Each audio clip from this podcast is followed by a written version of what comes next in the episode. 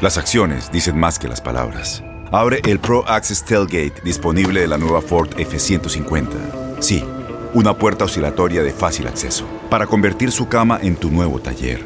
Conecta tus herramientas al Pro Power Onboard disponible.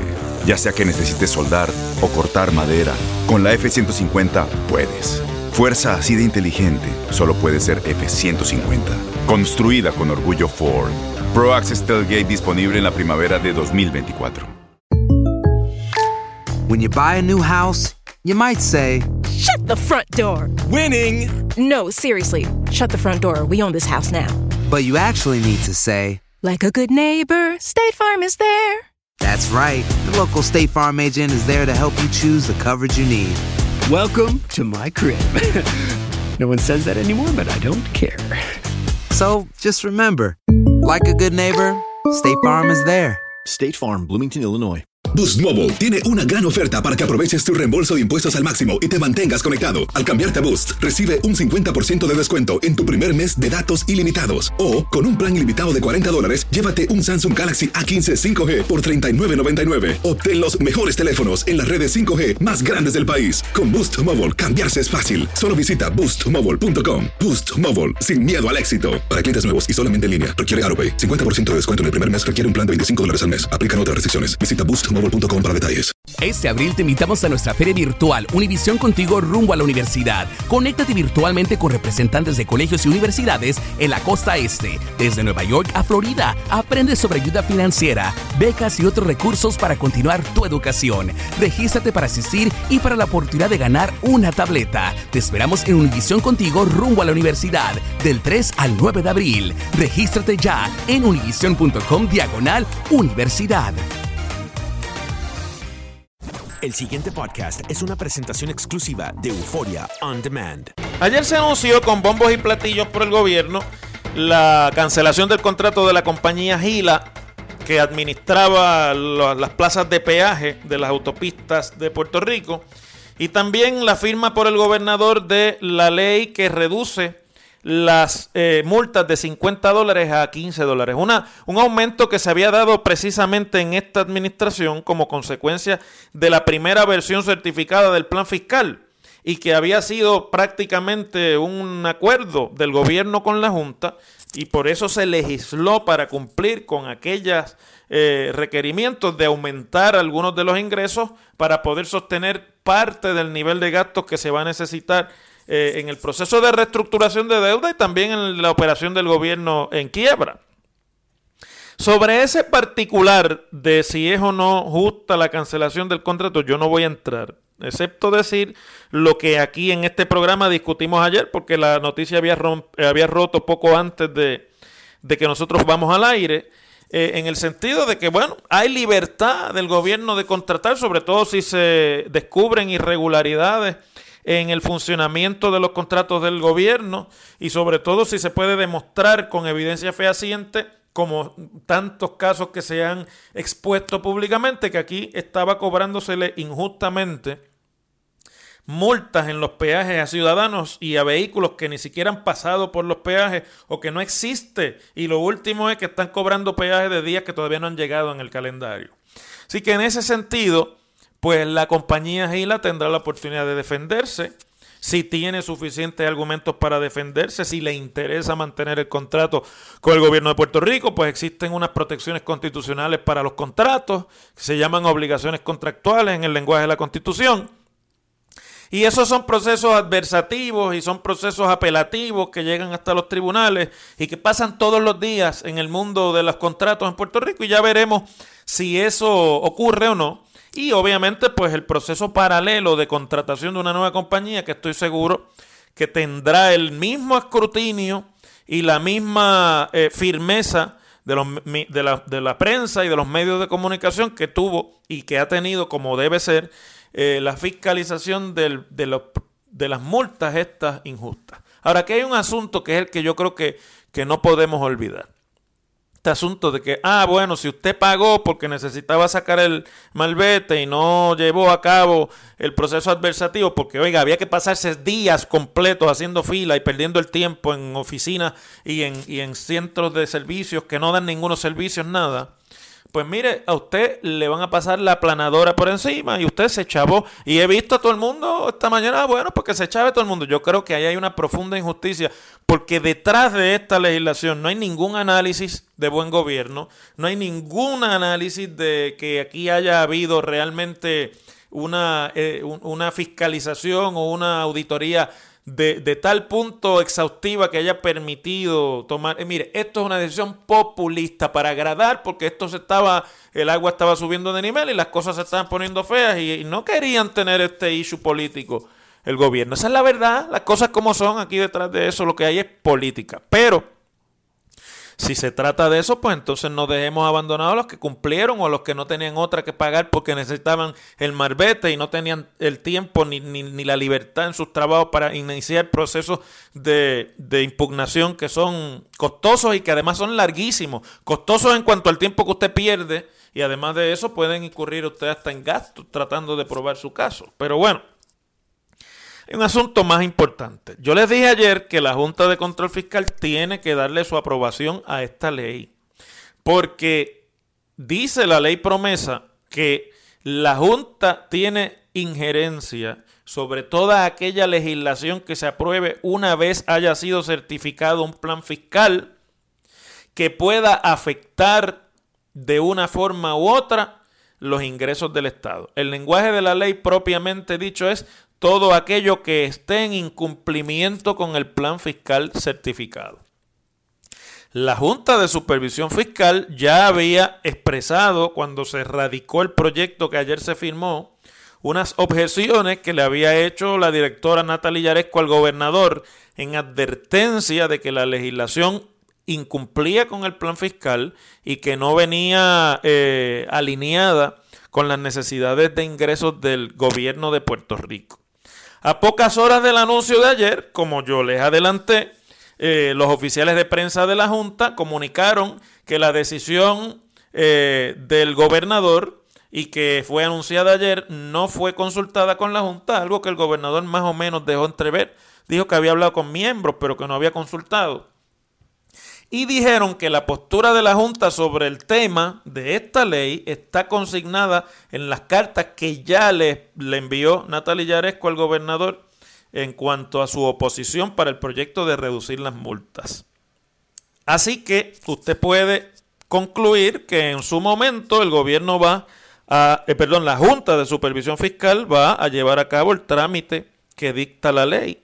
Promesa para terminar utilizando el poder plenario que le da esa ley a la Junta sobre los asuntos fiscales que están contenidos en el plan fiscal, uno de los cuales es este, y ejercer el poder de invalidar la ley, lo cual será otra muestra más de falta de poder del gobierno de Puerto Rico en este asunto en frente a los poderes de la Junta y yo no dudaría que esto, pues como se trata simplemente del, del, asunto político, pues sea otra litigación más que eventualmente tenga que ser decidida por la jueza Swain, quien ya ha decidido en otras controversias que la Junta tiene poder plenario en ejercicio de delegación de su poder plenario por el Congreso a ella y que en ese sentido el gobierno de Puerto Rico tiene que obedecer las dictámenes de la Junta según estén contenidos en el plan fiscal y el presupuesto. Así que uno puede adelantar cuál será la decisión en este, si, si existiera esta otra controversia. Pero el gobernador ayer,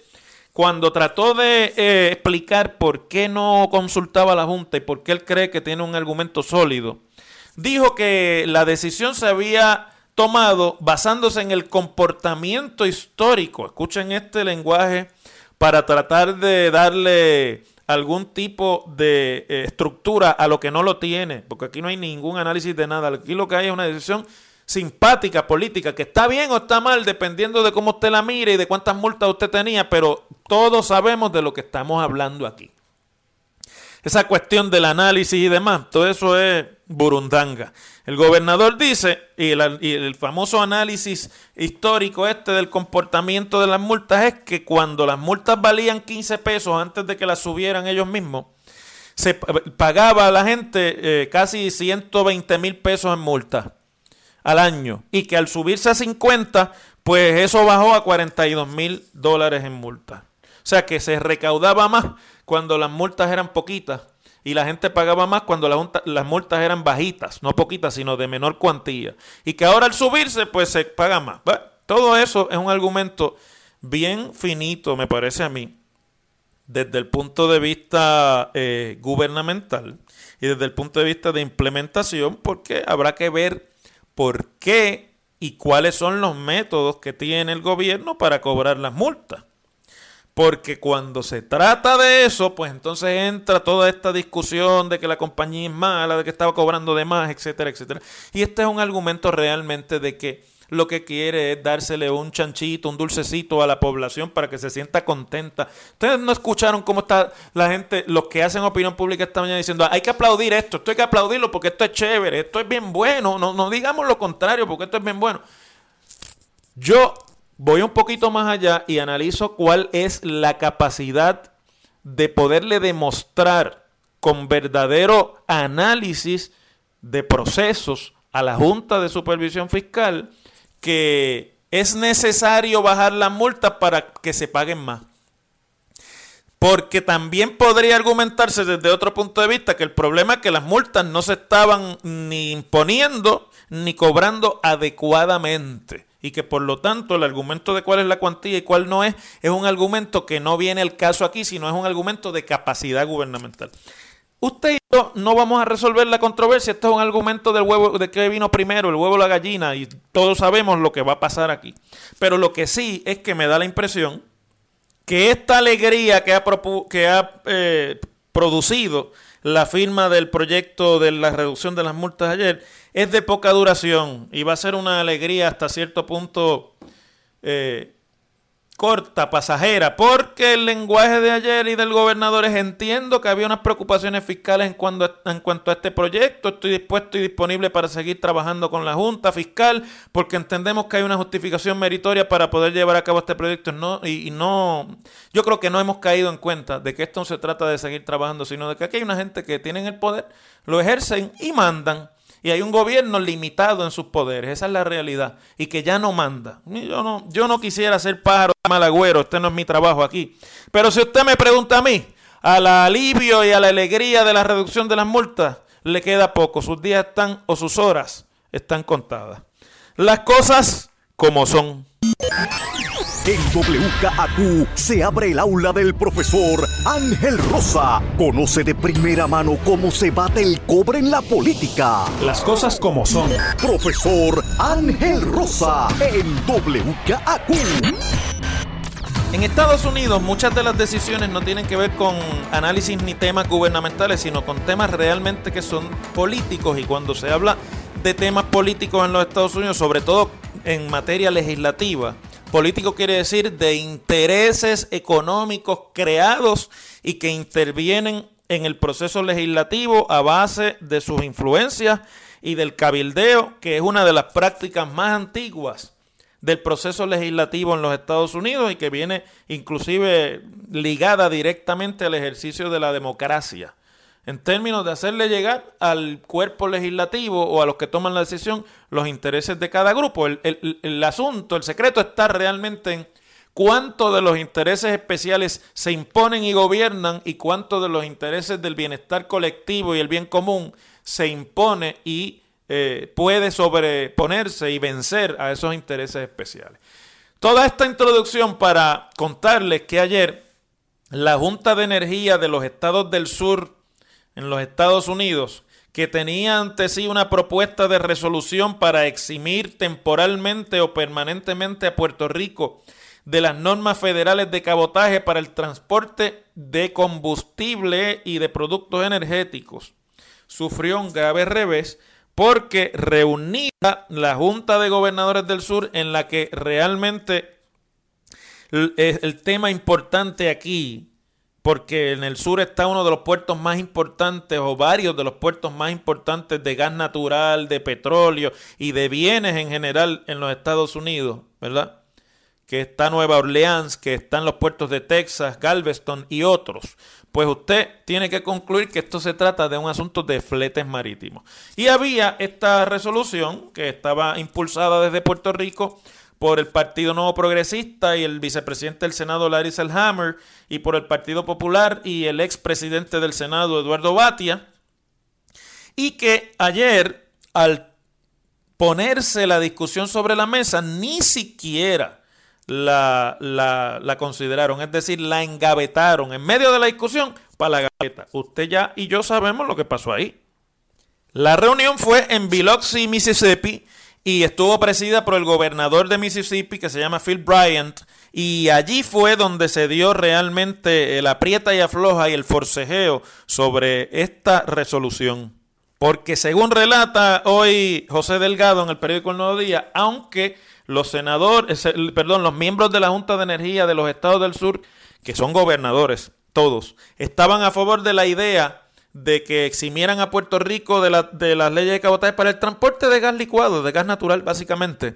Eh, pues hay y había presión de la industria naviera norteamericana, que es la beneficiaria directa de la reglamentación y de los beneficios del cabotaje, que es la famosa ley Jones de 1920, que regula la carga marítima entre los puertos norteamericanos, y el interés de este sector industrial naviero era que no se toque nada de lo que tenga que ver con las reglamentaciones del cabotaje con Puerto Rico, ni siquiera en lo tocante al combustible. El efecto directo de esto es que nosotros vamos a tener que seguir comprando gas natural a otros mercados que lo venden más caro que los Estados Unidos y que se lo podríamos comprar a los Estados Unidos, que es relativamente un nuevo socio en el comercio de gas natural en el mundo, porque lo vende más barato y segundo porque siendo nosotros parte de la jurisdicción comercial de los Estados Unidos, pues nos podríamos beneficiar en términos de traerlo desde los Estados Unidos. Y aunque no hay realmente y se ha dicho que no hay barcos suficientes para traer todo el gas natural que Puerto Rico podría necesitar para si cambiase de aquí a 20 años sus operaciones de petróleo a gas natural en la Autoridad de Energía Eléctrica o en lo que sea que finalmente genere energía eh, en Puerto Rico. La realidad también es que Estados Unidos puede comprar eh, y puede transportar esos, ese gas en barcos que no sean de ellos, que los pueden tener este, eh, alquilados y por lo tanto servir como parte del proceso de eh, traer gas natural a Puerto Rico mediante la Marina Mercante norteamericana. La resolución se había presentado pero quedó a un lado porque lo que se proponía era una exención temporal de 10 años por vía administrativa que la puede hacer el presidente, pero por petición obviamente, y al Congreso una dispensa permanente con respecto al transporte de productos energéticos hacia Puerto Rico. Más allá de si esto se podía lograr, si se tenía o no la voluntad, o si aquí había realmente eh, un movimiento para lograr esa exención de Puerto Rico, que yo tengo mis dudas, pero bueno, no voy a dudar de la palabra de Larry Selhammer. Pues a mí me parece que aquí es bien sencillo lo que ocurrió. Aquí lo que ocurrió es que eh, las marinas, la Marina Mercante de los Estados Unidos sabe que el asunto del cabotaje en Puerto Rico abre la puerta para cuestionar el asunto del cabotaje en toda la nación americana. Recordemos nosotros, porque no quisiera yo concluir que en este, debate sobre el cabotaje están terciando en, en Puerto Rico públicamente gente que no sabe nada sobre lo que es cabotaje y cómo funciona que las reglas de cabotaje aplican entre los puertos de los Estados Unidos únicamente no le aplica a la mercancía que venga a Puerto Rico en barcos de matrícula, o mejor dicho, en barcos que salpen de puertos que no sean los de los Estados Unidos. Solamente se puede imponer el requisito de cabotaje a la mercancía o a los bienes que se transportan marítimamente desde algún puerto de los Estados Unidos a otro puerto de los Estados Unidos, en este caso sería Puerto Rico. Por lo tanto, igual que aplica a Puerto Rico, aplica a los puertos de, de, de Hawái, a los puertos de Alaska y de otras jurisdicciones, pero menciono esas dos que son estados de la Unión Americana y que tienen la obligación del requisito de cabotaje igual que lo tiene Puerto Rico.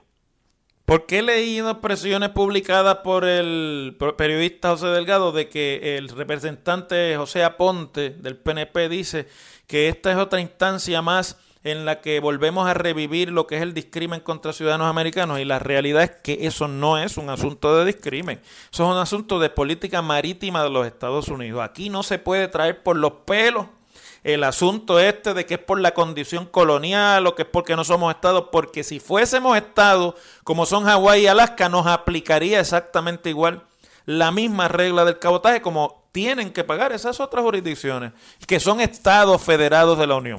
Yo le puedo aceptar ese debate y ese argumento en cualquier otro tema, pero aquí no, porque aquí en realidad Puerto Rico se le trata como cualquier otra jurisdicción marítima externa sea Estado, sea territorio o sea lo que sea.